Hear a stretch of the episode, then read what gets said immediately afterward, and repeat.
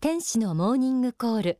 今日は月刊幸福の科学2月号の心の指針。読書の習慣を学んでいきます。まず朗読します。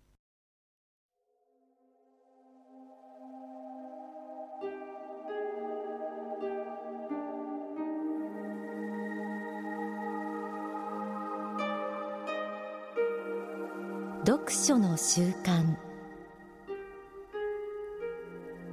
最初に読書を始めるには意志の力がいる。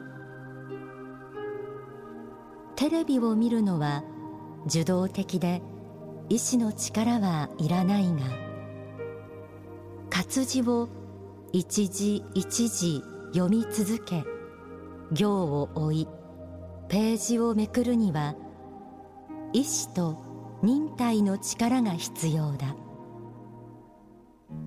それゆえ読書の習慣のある人は目に光が宿り独特の知性的な顔立ちとなり周りにオーラを放つようになる。読書の一冊一冊が人生修行なのだ。心の修行なのだ。はじめは楽しみのための本を読むがよい。次には実用のための本を読むがよい。そして三段階目で人生のための本。魂を練り上げるための本を読み抜く習慣を身につけるとよい。意志の力を習慣の力に変えてゆけ。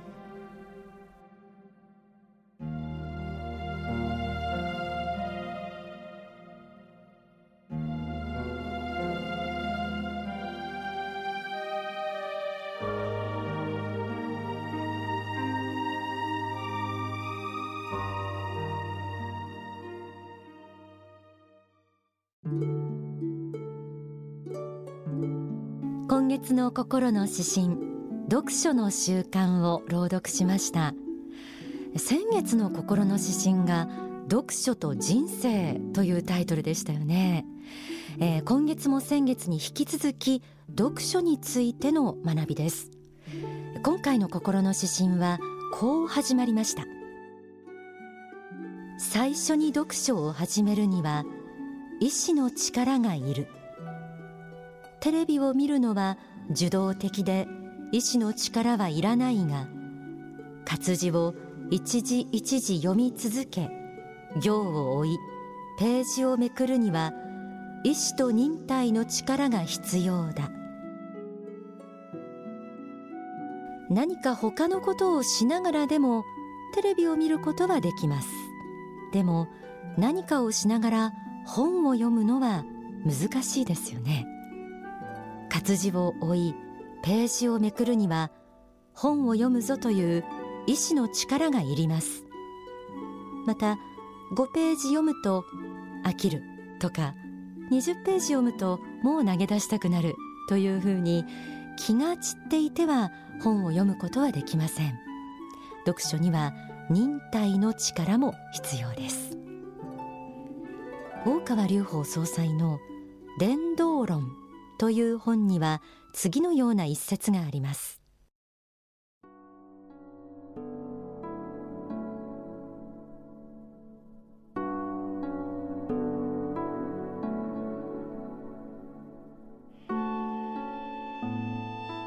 読書には知識を得るという面もありますがそれ以上に大事なのは意志の鍛錬ができるということです。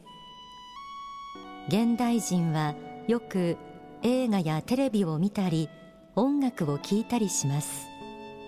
もちろんそうしたことも有意義な時間になる可能性はあります。しかしそこには意志の働く余地があまりないだろうと思います。ところが活字となった書物を読むことにはいつの時代においても必ず努力が伴います。その努力こそが意志の力を強くするのです。読書の習慣を確立し得た人は絶えず学び絶えず向上していこうとする意志力が強くなります。そしてそれ自体が大きな仕事をするようになるのです。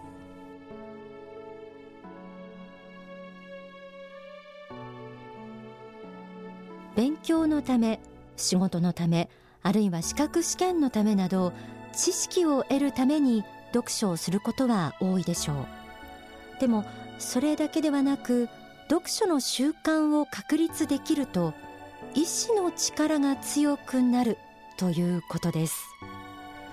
確かにそうかもしれないですよね。繁栄の法という本には素晴らしい未来を作るための4つの習慣が挙げられています。その中の一つに読書の習慣があるんです。この習慣の持つ力について信仰を深めるためにという説法にはこうあります。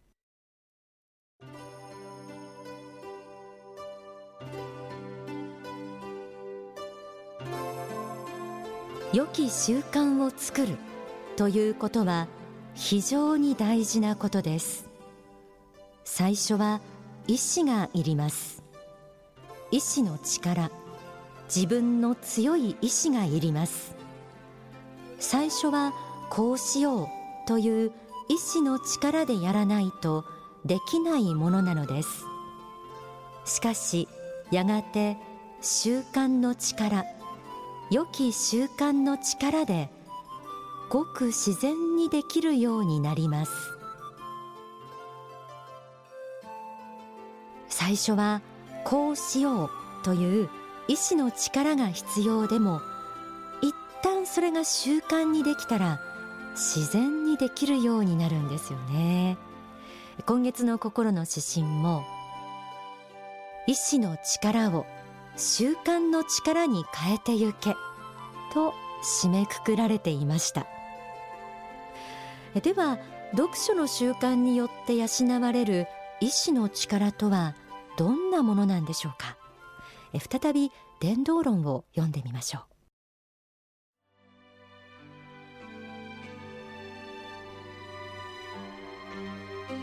う。意志とは絶えず前進していこうとする力であり広い意味での精神力の一部です。目的性を持って爆心していこうとする精神力のことを意志と称するのです。それでは意志力を一つの媒介として養われる精神力とはどのようなものでしょうか。それは何かを達成しようとする精神的態度。どんなに辛くとも投げ出さない態度。常に有用なものを求める心。常に人間の心を探求する姿勢。常に仏や神のことを考える高邁な精神。常に自我の殻を破り続ける力などです。読書の習慣を身につけることで意志の力が確立しその意志力を背景にして幅広い精神力が養われる。本を読んでいるだけのつもりが知らず知らずのうちに精神的にも成長しているんですね。心の指針にもこうあります。それゆえ読書の習慣のある人は目に光が宿り独特の知性的な顔立ちとなり周りにオーラを放つようになる。確かに読書の習慣がある人には知的な雰囲気が漂います。心の指針はこう続きます。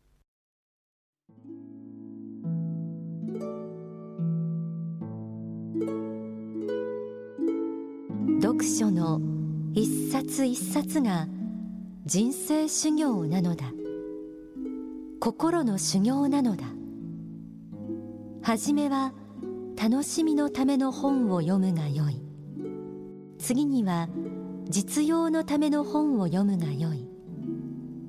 そして3段階目で人生のための本。魂を練り上げるための本を読み抜く習慣を身につけるとよい。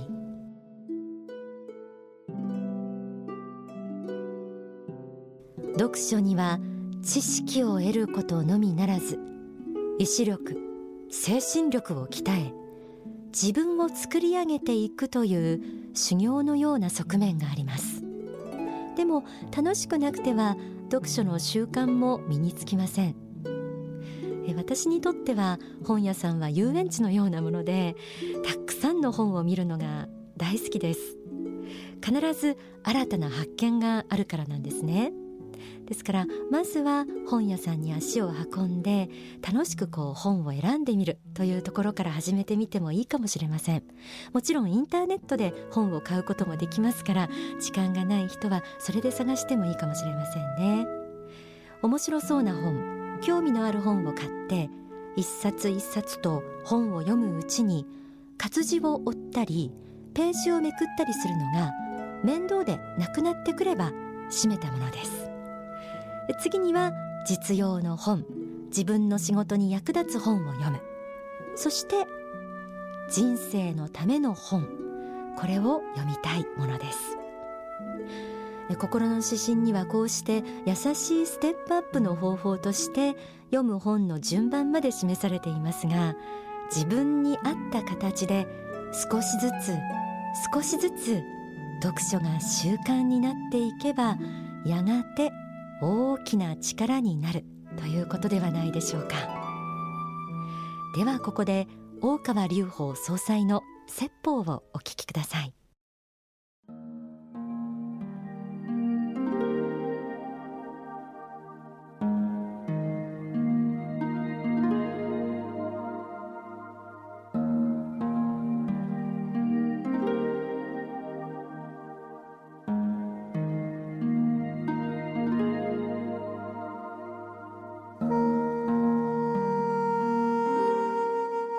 学生時代は体も鍛え頭も鍛えと勉強にスポーツに頑張ると言いますよね。これは実は人生の基本形なんです。ただ社会人になったら続けられる人は少なくなってきます。難しいんです。社会人になって、まあ、仕事でかなり疲れますしこの仕事の部分を取り除いた残りの時間で、えー、頭も鍛え体も鍛えるということは非常に難しい。よっぽど忍耐力があってえー、根性がないと続くことじゃない。ただそれを心がけている人はだんだんだんだん他の人との差が開いてきます。これは確実に言えることです。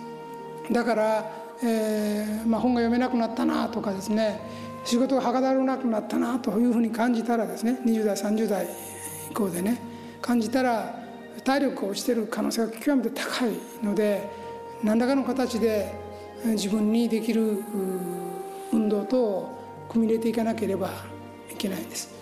で学生時代ぐらいだと体力が強いので分からないんですね。疲れるっていうのが、まあ、一晩寝たら大体回復してしまうんですよね。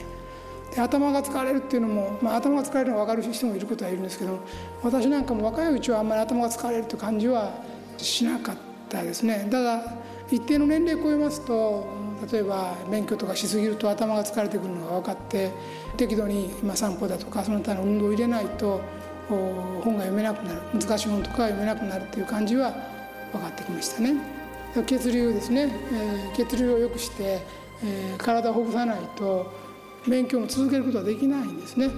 知的な仕事についてるから自分は体の方はいいんだと軽視したらダメでして肉体的な基礎をきちっと作っていかなければ作り続けなければ知的活動もやがて止まってしまいますよと。年取るのが早くなりますよということを言ってるんですね。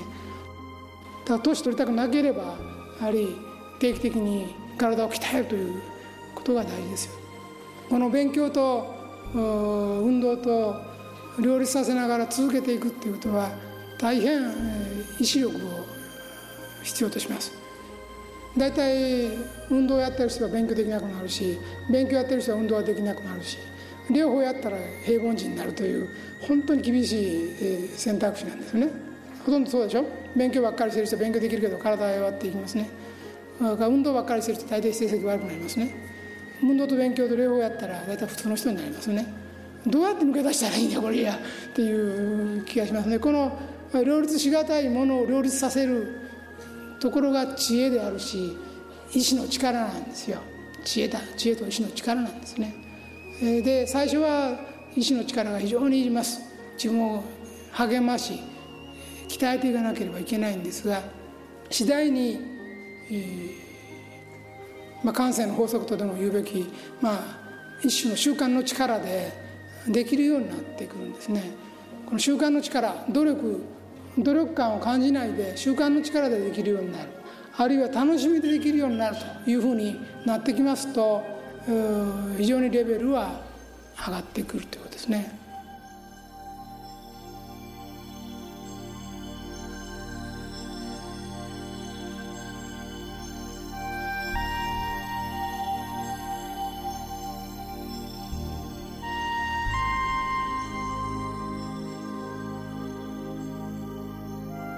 お聞きいただいた説法は書籍勇気の法に収められています。日常でできる心の修行それが読書。これを習慣にできれば皆さん自身の輝ける未来を作る基礎力がつく。そのように私はこの時間を通して学んだと思います。今の説法にそうした基礎力をつける中で見落としがちな体力も気をつけることの大切さ説かれていました。知力体力このバランスを取るためにもまた意志力が必要。それを磨く方法としても読書は有用ということでいずれにしても読書の習慣ができたら人生変わるでしょう。私も改めて領書を読み続けていきたいなと思いました。